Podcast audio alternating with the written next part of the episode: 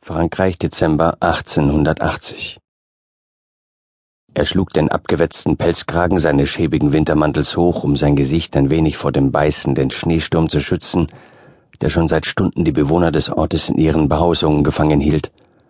Weit und breit war keine Menschenseele. Das war es, was er wollte. Guy de Levigne wollte nicht gesehen werden bei dem, was er vorhatte, und er wollte vor allem nicht, dass ihn zufällig jemand beobachtete.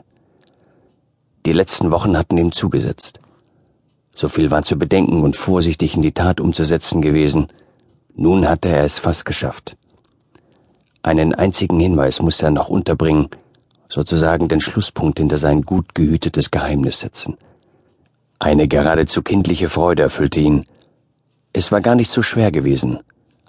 Seine Mission, er lächelte über den etwas hochtrabenden Ausdruck, war fast erfüllt und wenn er ehrlich war, fand er den Ausdruck doch ganz passend. Er hatte sein Tun in den letzten Wochen mit geradezu religiösem Eifer vorbereitet. Alles war glatt gegangen. Beinahe zu glatt, murmelte er leise und lachte verhalten. Ich bin zwar kein Jungsporn mehr, aber ein wenig mehr Nervenkitzel hätte nicht geschadet. Da war er sich ganz sicher. Er hatte etwas unternehmen müssen.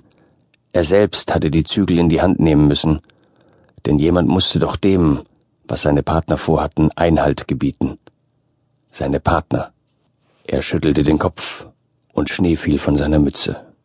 Sein Plan und sein Mut würden ihn unsterblich machen, wenn die Nachwelt eines Tages alle Fakten richtig zuordnete.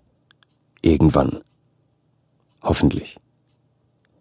Guy wischte die aufkommende Besorgnis energisch fort, denn er hatte jetzt wirklich keine Zeit für Sentimentalitäten. Der letzte Hinweis war noch anzubringen.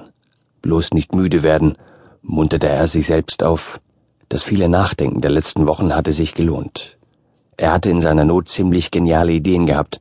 Verschlüsselte Hinweise, die in einer bestimmten Reihenfolge von ihm versteckt wurden, würden eines Tages auf die Spur einer einzigartigen Entdeckung führen. Er verschloss das schmiedeeiserne Tor zu dem kleinen Garten vor der Werkstatt seines Freundes Frederic Auguste in der dieser seit Jahren die vielen Einzelteile einer in Bau befindlichen Statue gelagert hatte. Er öffnete die schwere Holztüre und fast zärtlich strich Guy über die großen Metallteile der Statue. Bewundernd betrachtete er eine Weile das Schaffen seines Freundes und machte sich dann ans Werk. Kurze Zeit später schloss Guy zufrieden die massive Holztür hinter sich und verwischte auf dem Weg hinaus rückwärts gehend seine Spuren im Schnee.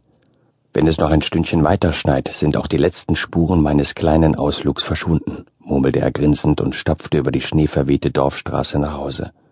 Die beiden Männer, die sich im Schutz des Schneetreibens von hinten an ihn heranschlichen, bemerkte er erst, als sie ihm eine Schlinge um seinen Hals legten. Bilder von seiner Frau und seinem Sohn schossen durch seinen Kopf, und sein letzter Gedanke war, ich habe meine Mission erfüllt. Dann gab es nur noch Dunkel und nichts. Kapitel 1 New York John Marks war mit sich in seinem Leben zufrieden. Die Fusion war perfekt. Die größte, die die Anwaltskanzlei First International jemals initiiert und begleitet hatte.